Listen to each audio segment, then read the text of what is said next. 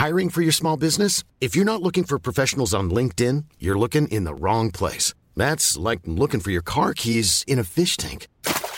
LinkedIn helps you hire professionals you can't find anywhere else, even those who aren't actively searching for a new job but might be open to the perfect role. In a given month, over 70% of LinkedIn users don't even visit other leading job sites. So start looking in the right place. With LinkedIn, you can hire professionals like a professional. Post your free job on linkedin.com slash people today.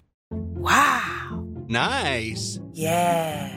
What you're hearing are the sounds of people everywhere putting on Bombas socks, underwear, and t-shirts made from absurdly soft materials that feel like plush clouds.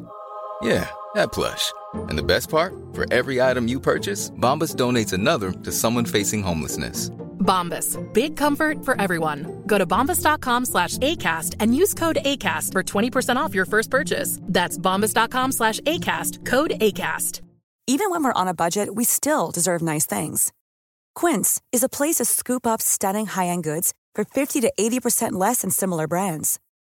They have buttery soft cashmere sweaters starting at $50, luxurious Italian leather bags, and so much more. Plus, Quince only works with factories that use safe, ethical, and responsible manufacturing. Get the high-end goods you'll love without the high price tag with Quince. Go to quince.com slash style for free shipping and 365-day returns. Almaty, Finest Hour. Die Schlacht von Hastings. Völlig erschöpft trafen Haralds Recken am Schlachtfeld ein. Der Schweiß brannte in ihren Augen, ihre Rücken schmerzten von den schweren Ringpanzern. Jeder Atemzug brannte in ihren trockenen Kehlen. Die Helme hatten ihre Nacken wund gescheuert und die Blasen an ihren Füßen waren längst geplatzt. Sie hatten einen Gewaltmarsch hinter sich gebracht, quer durch England. Und das zweimal. Unterbrochen von einer blutigen Schlacht gegen grimmige Wikinger und deren legendären König. Mit Mühe und Not konnten sie Harald, den Heerführer der Nordmänner, vollkommen kalt erwischen und seine Armee unter großen Verlusten vernichten. Nur um nun hier zu stehen. Wieder vor einem tödlichen Feind. Die Armee der Normannen. Deren Herzog, Wilhelm, ihre Lande begehrte. Und er war nicht allein gekommen. So wie es aussah, hatte er die halbe Normandie mit sich geführt. Hochmoderne, furchtlose Krieger, die hoch zu Ross kämpften. Ihnen gegenüber standen die berüchtigten Huskarls des Königs von England mit ihren gefürchteten messerscharfen Breitäxten. Hier an den Südküsten Englands sollte sich das Schicksal der Angelsachsen erfüllen. Kapitel 1 1066 Das Jahr der Entscheidung kein Jahr der Geschichte prägte die englische Insel so bedeutend wie 1066. In diesem Jahr überschlugen sich die Ereignisse förmlich. Falls ihr dazu mehr wissen wollt, hört euch unbedingt unsere Episoden über die Wikinger an. Seit über einem halben Jahrtausend hatten die Angelsachsen ursprünglich aus Germanien stammend die Insel besiedelt und deren Kultur geprägt. Durch ihre geografisch abgeschiedene Lage war es ihnen über Jahrhunderte hindurch gelungen, sich aus vielen kontinentaleuropäischen Problemen herauszuhalten und stumpf gesagt, ihr eigenes Ding auf der Insel durchzuziehen. Doch all das drohte sich nun zu ändern. Denn Thronwirren brachen aus. Die Insel war zwischenzeitlich im 11. Jahrhundert sogar von nordischen Königen regiert worden. Über diese kamen auch die legendären Einheiten der Huskarls nach England. Der englische König, Edward der Bekenner, der unter anderem die Westminster Abbey stiftete, starb sehr früh im Jahr. Genau genommen gab er in der ersten Januarwoche den Löffel ab. Nun taten sich, wie das oft war, Probleme bei der Nachfolge auf. Denn gleich mehrere Leute schworen, Edward hätte sie zu seinem Nachfolger bestimmt und sie würden nun rechtmäßig den Thron besteigen. Unter diesen war in England der wohl mächtigste Adlige dort zu seiner Zeit, Harold Godwinson, der Clan Godwinson zählte allgemein zu den einflussreichsten Familien Englands. Kaum war Edward verblichen, ließ Harold sich krönen, holte sich die Unterstützung des Vitangemot, also des englischen Adelsrats, und merzte jeglichen Widerstand aus. Auf der Insel schien er unangefochten. Doch bald schon sollte Gefahr von außen drohen, denn gleich zwei äußere Feinde wollten den Thron der Insel für sich. Harold Hadrada, der legendäre Wikinger, und Wilhelm der Bastard, Herzog der Normandie. Wie genau es zu all dem kam und was dort als Vorspiel geschah, das klären wir in der nächsten Episode in aller Genauigkeit. Heute widmen wir uns dem wahren Spektakel. Einem der gewaltigen Wendepunkte des Mittelalters, einem der legendärsten Aufeinandertreffen aller Zeiten, der Schlacht von Hastings, Angelsachsen gegen Normannen. Kapitel 2 Die Schlacht beginnt.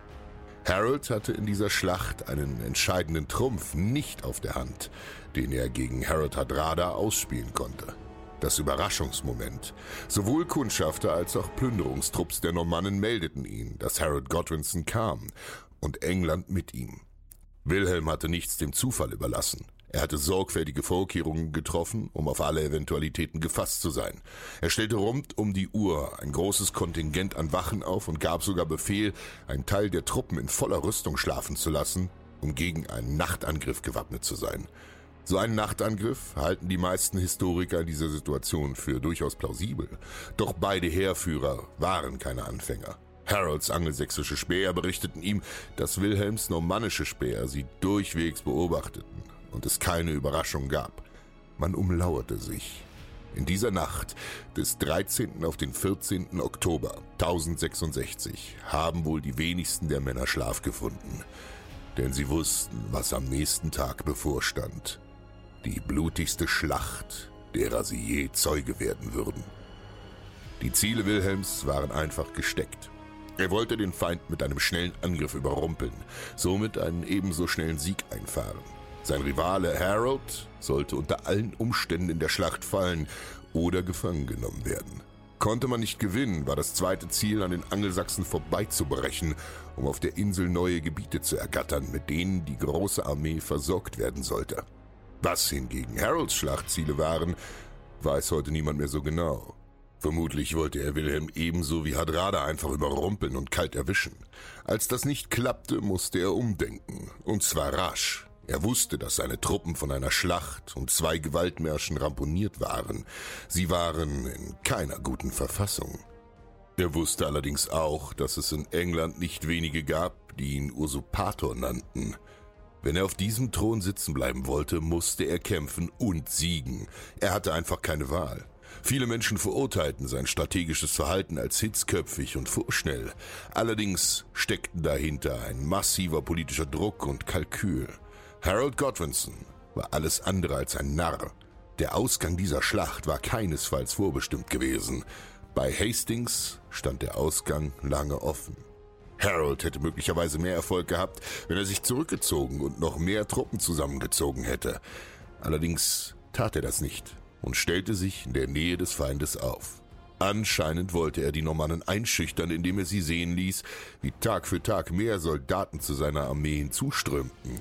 Wilhelm wollte schnellstmöglich eine Entscheidungsschlacht erzwingen, noch bevor der Winter kam. Und so kam es am Morgen des 14. Oktober zum Aufprall. Harold Godwinson bezog seine Stellung am heute noch sogenannten Battle Hill. Als die Sonne den Tag grüßte, erspähten normannische Wachposten herannahende Angelsachsen. Sie lösten sich aus dem Wald, um sich zu sammeln. Ein Eilbote wurde zu Herzog Wilhelm geschickt und er gab sofort den Befehl, dass die Bogenschützen aufbrechen sollten.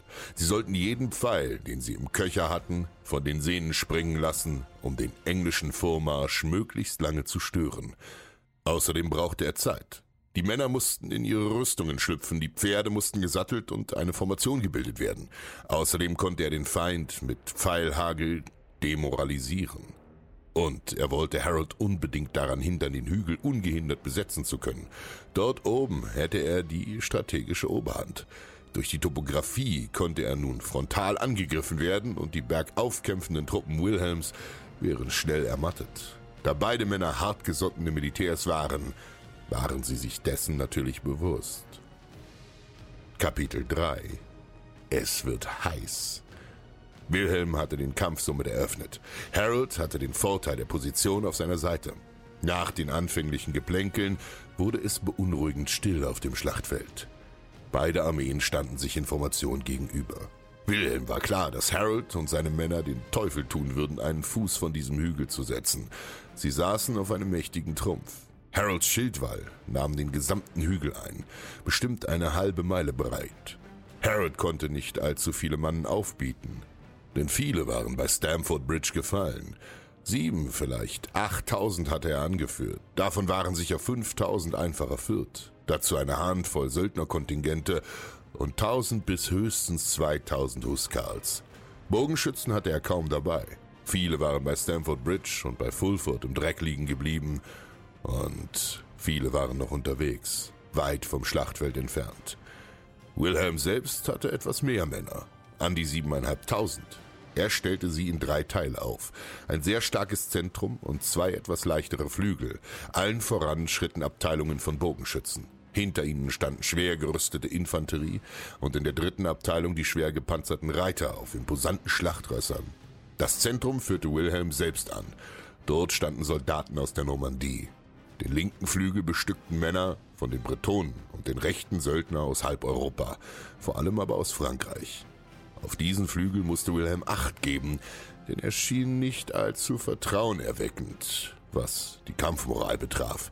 Das darf man bei Söldnertruppen nicht unterschätzen. Sie kämpfen für Geld, und ein toter Mann konnte mit barer Münze nicht mehr viel anfangen. Deshalb waren sie bemüht, das Schlachtfeld mit intakten Gedärmen zu verlassen, vor der großen Schlacht hatten die beiden Heerführer noch Reden an ihre Truppen gehalten. Harold schimpfte auf den Feind, nannte sie Schwächlinge, die nur gegen noch viel schwächere Franzosen bestehen konnten. Er sprach leidenschaftlich von den scharfen Äxten, mit denen man den Feind zur Strecke bringen würde, und ließ gleichzeitig ein Wort der Warnung fallen. Niemals den Schildwall verlassen, sonst wären sie alle tot und die Schlacht verloren. Wilhelm hingegen machte seinen Männern klar, dass es Sieg oder Tod hieß und mahnte, dass es keinen Rückzug für sie gab. Und damit hatte er auch verdammt recht. Harold musste nicht unbedingt gewinnen und das wusste er auch. Für ihn war ein Unentschieden so gut wie ein Sieg, denn jede Sekunde, die verstrich, rückte seine Verstärkung näher. Er konnte warten. Wilhelm hingegen musste kämpfen und musste siegen. Zum Schluss motivierte er seine Männer noch mit dem christlichen Glauben. Er zeigte das Banner des Papstes vor, versicherte ihnen Gottes Segen bei ihrem Unterfangen und schwor, auf diesem Schlachtfeld eine Kirche erbauen zu lassen. Die Normannen quittierten seine flammende Rede im Namen Christi, indem sie zu Tausenden ihre Waffen gegen ihre Schilde schlugen und schrien, Gott helfe uns. Die Angelsachsen taten es ihnen gleich, schlugen die Waffen aufeinander und brüllten. Ihr Kampfruf lautete, Ut, ut, hinaus, hinaus. Dieser dürfte aber in dem Gerassel von tausenden eiserner Waffen kaum zu verstehen gewesen sein. Der Lärm muss unglaublich gewesen sein. Kapitel 4 Aufprall Es war gegen neun Uhr morgens, als die Schlacht schlussendlich begann. Wilhelm ließ den Bogenschützen und Armbrustschützen den Vormarsch befehlen. Ihnen rückte das Fußvolk in sicherer Entfernung nach. Die Normannen hatten Schussreichweite erreicht und eröffneten das Feuer auf den Feind. Salve um Salve ließen sie Pfeile und Bolzen fliegen, die auf die Engländer niederprasseln sollten. Allerdings mussten sie bergauf schießen. Dadurch verfehlten viele Pfeile ihr Ziel und landeten irgendwo im Nirgendwo weit hinter den Engländern. Die Pfeile, die trafen, verletzten kaum jemanden, geschweige denn, dass sie jemanden töteten, denn der englische Schildwall stand dicht gereiht. Allein die Armbrustschützen konnten einiges ausrichten. Angenehmerweise wurde kaum auf sie zurückgeschossen, denn Harold fehlten die Schützen, wie schon erwähnt. Allerdings hatte das ironischerweise einen großen Nachteil für die Normannen. Ihnen ging bald die Munition aus. Im Mittelalter war es gängige Praxis, die Pfeile, mit denen man beschossen worden war, möglichst aufzulesen und dann zurück an den Absender. Gleiches galt übrigens auch für Speere. Allerdings konnte man hier nicht zurückschießen und die Bogenschützen hatten sich bald leer geschossen. Daraufhin traten sie den Rückzug an und konnten für einige Stunden nichts weiter tun als abwarten, bis neue Munition herangebracht wurde. Das können wir heute auch durch eine Quelle gut nachweisen den weltberühmten Teppich von Bouillot. Der Sieger ließ diesen nach der Schlacht als Dokument des Kampfes anfertigen und dieser zeigt auf vielen Metern Länge detailliert das Schlachtgeschehen des Jahres 1066. Hier ist deutlich zu sehen, wie viele normannische Bogenschützen ohne Köcher gezeigt werden und die toten Engländer von Lanzen aufgespießt oder kopflos dalagen, aber nicht von Pfeilen durchbohrt. Nun mussten die schweren Jungs ran. Wilhelm stand unter Zugzwang und startete einen frontalen Angriff auf die Angelsachsen. Seine Fußtruppen marschierten gegen den Battle Hill. Die Angelsachsen bewarfen die Normannen von der Anhöhe mit allem, was wehtun konnte. Pfeile, Speere, sogar Steine prasselten auf die Angreifer hernieder. Diese bemühten sich, den Hügel zu erklimmen. Das Feuer erwiderten sie, konnten durch das Terrain bergauf aber kaum vernünftige Reichweite und Schaden mit ihren Speeren erzielen. Unter ständigem Beschuss schritten die Normannen den steilen Hügel empor und zählten schon einige Verluste. Und schließlich kam es zum Aufprall. Die Normannen schmetterten gegen den angelsächsischen Schildwall und er hielt. Die Inselbewohner gaben keinen Zoll nach und konnten ihre feste Formation allerorts halten. Viele Männer starben mit diesem Gemetzel, die meisten davon Normannen. Sie kämpften gegen einen gut formierten Feind, der auch nicht von Fernwaffen geschwächt worden war. Nach etwa einer halben Stunde sahen die Invasoren ein, dass sie bald alle das Feld düngen würden, wenn sie genauso weitermachten, und zogen sich zurück. Diese Infanterie hatte damit ihre Rolle in der Schlacht großteils gespielt.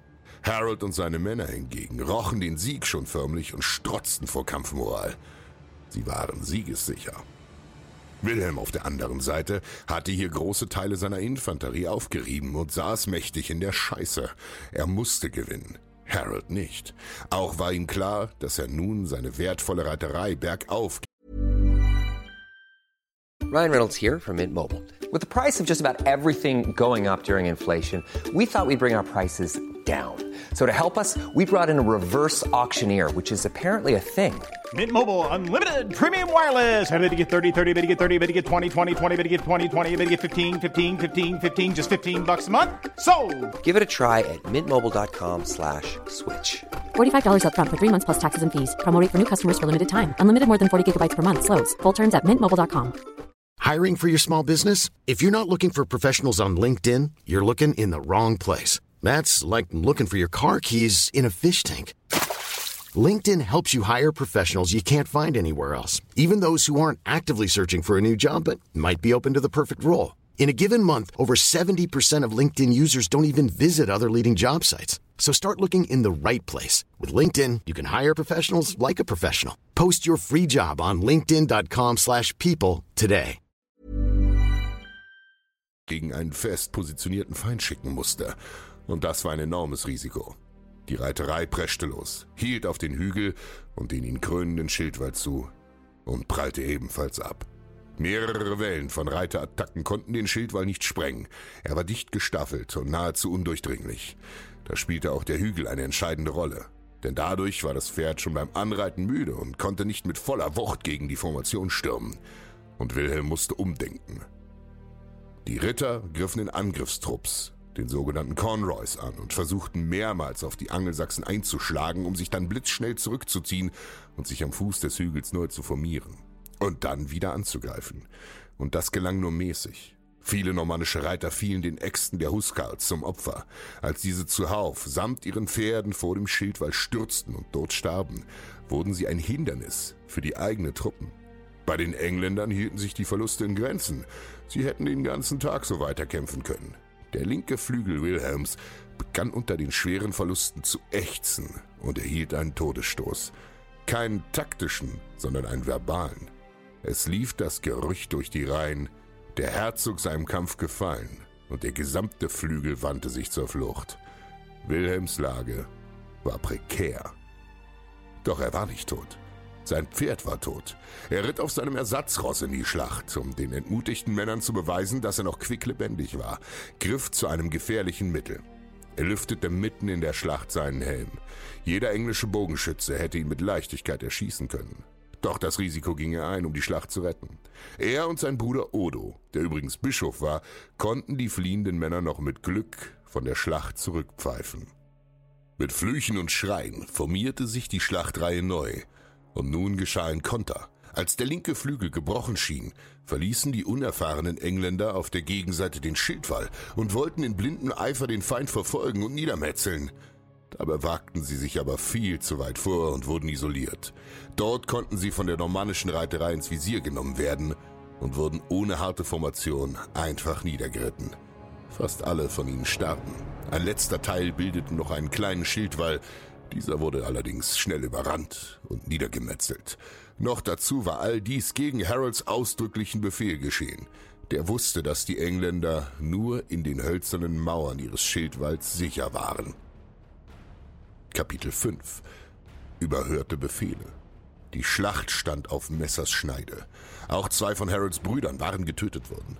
Niemand weiß so genau, wo der Fehler lag. Bisher hatte die angelsächsische Armee ganze Arbeit geleistet und die Normannen sehr erfolgreich zurückgeschlagen. Allerdings schien die Befehlskette nicht einwandfrei zu funktionieren. Oder noch schlimmer, Befehle wurden eiskalt ignoriert. Und dieser Fehler wurde mit dem Leben bezahlt. Der angelsächsische Flügel war schwer angeknackst und Harold wusste, dass die Feindverfolgung zu diesem Zeitpunkt ein taktischer Irrsinn war. Mit Harolds Brüdern waren zwei wichtige Befehlshaber dahin und die Engländer hatten den Schwung zum Angriff verloren. Damit hatte sich ihr Ziel in dieser Schlacht geändert. Reine Verteidigung war nun die Devise. Ausharren, bis die Dunkelheit ein Ende erzwang. Mittlerweile hatten beide Seiten beträchtliche Verluste erlitten. Die der Normannen wogen allerdings weit schwerer. Trotz des Erfolgs, dass der linke Flügel der Angelsachsen eine klaffende Wunde erlitt, konnte der Schildwall auch dort standhalten, während Attacke um Attacke an ihren vordersten Reihen zerbrach. Und Wilhelm gingen die Ideen aus. Und die Männer. Er hatte nur mehr einen einzigen Trumpf auf der Hand, und diesen konnte nicht er, sondern nur der Feind ausspielen, indem er einen dummen Fehler beging. Es war zwei Uhr Nachmittag und die Angriffe hatten keinen Sinn mehr. Die normannische Reiterei zog sich zurück und sammelte sich neu. Beide Seiten waren sichtlich erschöpft und benötigten eine Verschnaufpause. Der Druck wuchs, denn Harold und Wilhelm wussten beide, dass die Sonne an diesem Tage schnell unterging. Der nächste Angriff würde die Entscheidung bringen. Sieg oder Tod. Die normannischen Reiter hatten herbe Verluste zu beklagen. Die englische Moral hingegen war noch hoch. Harold selbst dürfte in keiner guten psychischen Verfassung gewesen sein. Denn wenn man seinen abtrünnigen Bruder Tostig mitrechnet, hat er in weniger als drei Wochen drei Brüder im Kampf um England verloren. Der Schmerz musste tief sitzen. Wohl auch für sie und ihr Andenken blieb er hier auf dem Schlachtfeld, obwohl er sich locker hätte zurückziehen können. Während Harold die Trauer umnebelte, fuchste Wilhelm einen Plan aus. Flucht vortäuschen. In ihrem Schildwall konnte er den Engländern einfach nichts anhaben. Außerhalb von diesem waren die Fußsoldaten Harolds aber ein gefundenes Fressen für seine schwere Reiterei. Und wie brachte man wohl den Schildwall dazu, sich aufzulösen? Nun genau wie bei der Flanke. Indem man sie mit einer scheinbar heillosen Flucht dazu verlockte, die Reihen zu lichten und dem eigenen Heer blindlings nachzustürmen. Riskant, und schwierig, aber genial. Bis heute streiten unzählige Militärhistoriker darüber, wie spontan Wilhelm diese Idee fasste, ob er sie von Anfang an als Plan B zurechtgelegt hatte oder ob er einfach verdammt gut improvisiert hatte. Über den Herzog darf man nicht vergessen, dass er als Meister der Taktik und als kalkulierender Mensch galt. Bei so einer vorgetäuschten Flucht handelt es sich tatsächlich um ein gerissenes, aber anspruchsvolles Manöver. Die Männer mussten genau wissen, wie weit, wie schnell und wann sie zurückfallen mussten. Zweifellos setzte er hier auch alles auf eine Karte, denn er wusste, mit dieser List bestand die Chance, dass sein Plan nicht aufging und die Truppenbewegung in ein heilloses Durcheinander ausartete, woraufhin aus dem vorgetäuschten Fliehen ein echtes Fliehen werden würde, auf die dann ein richtiges Massaker folgen würde. Allerdings wusste er auch, dass hier die Chance bestand zu verlieren. Sollte er es nicht tun, bestand allerdings die Sicherheit zu verlieren. Kapitel 6 Die Finte die Conroys waren eingespielte, gut gedrillte Einheiten und ihre Pferde waren lange und streng ausgebildet worden. Die Abteilungsführer der kleinen mobilen Einheiten genossen unter ihren Männern hohe Autorität und konnten sich auf deren unbedingten Gehorsam verlassen. Es war also alles offen. Selbst wenn Wilhelm den richtigen Moment für sein Vorhaben erkannte und im richtigen Augenblick den Befehl gab, so war es immer noch ein Glücksspiel. Hätte er den vorgetäuschten Rückzug früh antreten lassen, wäre ein kluger Mann wie Harold nie darauf hineingefallen. Doch alles, was der englische König an diesem Tag gesehen hatte, ließ ihn glauben, dass die Flucht echt sei. Viele der Normannen waren bereits tot. Und der Tag war bald am Ende. Die Moral war niedrig und die Männer einfach müde. Außerdem waren bereits am Vormittag viele Männer beinahe wirklich geflohen. Das alles erweckte den Anschein, dass die Armee der Normannen sich tatsächlich aufzulösen drohte.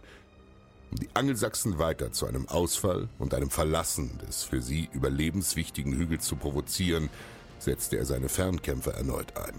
Stellt es euch so vor. Ihr seid im englischen Schildwall. Fremde, nach eurem Glauben böse Männer sind in euer Land einmarschiert, wo sie plündernd und mordend umherziehen und eure Familien bedrohen. Den halben Vormittag hindurch beschossen sie euch aus sicherer Entfernung. Auch wenn sie keine wahnsinnig großen Verluste anrichten konnten, war es für die Moral und die Nerven keine leichte Sache, von einer Salve nach der nächsten eingedeckt zu werden. Es kostet wahnsinnig viel Beherrschung, nicht einfach wegzurennen. Eben diese Fernkämpfer, Bogen- und Armbrustschützen hatten nun Nachschub geholt und waren erneut bereit, euch mit Pfeilen zu überschütten. Diese Scheißkerle wollte man unbedingt umbringen, und wenn man sie scheinbar schutzlos irgendwo am Schlachtfeld vorfand, dann ließ man gern mal alle Vorsicht fahren, um sich an ihnen zu rächen. Kurz gesagt, Wilhelm konnte sie als Lockvogel benutzen. Viele Huskarls waren gefallen. Schon in der Schlacht bei Stamford Bridge mussten die Angelsachsen herbe Verluste ihrer Elitetruppe hinnehmen und konnten weit weniger von ihnen bei Hastings aufbieten. Noch dazu wussten die Normannen um die Stärke dieser Männer und zielten nach Möglichkeit auf eben diese. Denn die Huskarls waren nicht nur von ihrem reinen Kampfwert, sondern auch als Kit für die gesamte Formation unerlässlich. Sie hielten die Disziplin und Moral aufrecht, hielten wie ein Fels in der Brandung dem Ansturm stand, solange sie lebten. War ein Teil des Walls von reinem Fürth besetzt, konnte er weitaus leichter brechen oder ein Befehl wurde schlecht umgesetzt. Eben diese dünne Verteilung von professionellen Truppen machte eine der größten Schwachstellen in Harolds Armee aus. Die meisten seiner Männer waren immer noch Bauern mit krummen Speeren und keine Berufssoldaten. Wenn man genug von den Huskarls zur Verfügung hatte, ließ man die gesamte erste Reihe der Schlachtlinie durch sie besetzen. Das war hier nicht annähernd möglich. Auch die Leibgarde Godwinsons hatte stark gelitten und war durch Bolzenbeschuss dezimiert worden. Und all das ging auf. Die Normannen griffen an, und als sie abgewehrt schienen, brachen sie in eine wilde Flucht aus. Die angelsächsische Linie, vor allem an den führerlosen Flügeln, fing an zu zerbrechen. Der Schildwall löste sich auf. Der Igel kam also aus seiner sicheren Rolle hervor, und sie setzten den scheinbar fliehenden Normannen nach. Ungeordnet, überhastet und übertölpelt. Wie aus dem Nichts wandten die normannischen Reiter sich um und ritten die schutzlosen Angelsachsen zuhauf nieder. Ganze Kolonnen wurden vernichtet. Nachdem alle ausgebrochenen Angelsachsen beseitigt worden waren, wandte man sich dem verbliebenen Schildwall zu, und wieder prasselten Pfeilregen und Bolzenschwärme auf die Engländer ein. Doch noch konnte man nicht durchdringen. Das massive Feuer riss nur einige Soldaten in den Tod, doch konnte es immer noch keine Entscheidung bringen. Bei weitem nicht. Doch Wilhelm wusste, dass es um alles ging. Also setzte er nach. Nun hatten sie den Vorteil, dass sie wussten, keine feindlichen Bogenschützen gegen sich zu haben. Zu Harolds Pech waren seine Verstärkungen immer noch viel zu weit vom Kampfgeschehen entfernt, und er musste ohne sie ausharren. Also wagten sich die normannischen Schützen viel näher an die verteidigungslosen Engländer und konnten damit viel präziser schießen. Außerdem verfügten die Pfeile auf kürzerer Distanz natürlich über weitaus stärkere Durchschlagskraft und töteten und verletzten viel mehr Männer.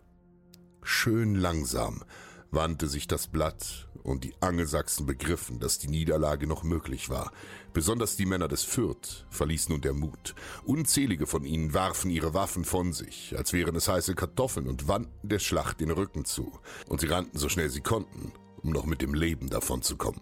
Harolds Armee schrumpfte und ihre Moral war am Tiefpunkt. Der König selbst wurde mit seinem Leibkorps von normannischer Reiterei in die Mangel genommen und umgebracht. Seine treuen Huskarls wichen dennoch nicht zurück, und auch nach seinem Tod verteidigten sie ihren König. Auch als sie wussten, dass sie sicher sterben würden auf diesem Boden, hielten die Huskarls noch stand und waren nicht weniger tödlich als zuvor. Sie erschlugen in einem letzten Widerstand noch viele Normannen mit ihren gefürchteten Äxten. Seinen Leichnam und seine Feldzeichen verteidigend starben auch die letzten Huskarls. Und das alles während um sie das pure Chaos ausbrach. Die Männer flohen in Scharen. Die gesamte Truppe löste sich auf und jeder versuchte davon zu laufen oder sich ein Pferd zu krallen, das ihn wegtrug. Die Schlacht war unumkehrbar verloren für die Angelsachsen. Ihre Gier, den fliehenden Feind zu verfolgen, hatte sie geblendet und dazu verleitet, den Schildwall aufzugeben. Das einzige, was sie vor der normannischen Kavallerie schützte. Und sie alle wurden niedergemäht. Die Normannen verfolgten ihre Feinde noch meilenweit über das Schlachtfeld hinaus. Dabei gerieten sie sogar noch in einen Hinterhalt. Kein Mensch weiß, wer genau diesen stellte. Waren es ortsansässige Engländer oder eine Nachhut der eigentlichen Armee? Wir wissen nur, dass sogar Wilhelm noch in diesen Hinterhalt geriet. Doch lieferten sich die beiden Seiten einen mehr als erbitterten Kampf, den erst der Einbruch der Dunkelheit stoppen konnte. Wilhelm konnte daraufhin unbehelligt aufs Schlachtfeld zurückkehren und den Sieg erstmal begreifen. Er hatte hier nicht nur das Aufgebot der Engländer vernichtet, er hatte Harold Godwinson, den König von England, vor sich liegen. Seine genaue Todesursache wird bis heute diskutiert und wird wohl immer ein Rätsel bleiben. Ein Pfeil soll ihn getroffen haben. So wird es auf dem Teppich von Boyot dargestellt, und er wurde daraufhin von einem Normannen mit dem Schwert niedergestreckt. Das ist prinzipiell gut möglich, weil viele mittelalterliche Armeen gewisse Sonderabteilungen führten, deren Aufgabe es war, nur auf den feindlichen Feldherren loszugehen, um diesen umzubringen oder gefangen zu nehmen. Ein normannischer Geschichtsschreiber lässt uns wissen, dort hielt sich Harold auf, der sich erbittert verteidigte. Aber ein Pfeil hatte ihn ins Auge getroffen und er litt schreckliche Schmerzen. Ein Ritter stürzte sich in den Kampf und zwang ihn mit einem Schlag auf den Helm zu Boden. Als er wieder aufstehen wollte, streckte ihn ein anderer Ritter mit einem Hieb auf den Oberschenkel, der bis zum Knochen ging, nieder. Ein Mann erschlug Harold und seine Getreuen, doch wollten ihn so viele töten und herrschte so ein Gedränge um ihn herum, dass ich nicht weiß, wer ihn erschlagen hat. Er starb also wie er lebte, als Mann des Krieges. Damit war Englands Widerstand definitiv gebrochen. Kein Mann hätte ihm nachfolgen können denn keiner verfügte über die Autorität oder das Machtgefüge, um den Normannen entgegenzutreten. Und die Krone Englands war zum Greifen nahe. Und was lernen wir daraus? Jage nichts, was du nicht auch töten kannst.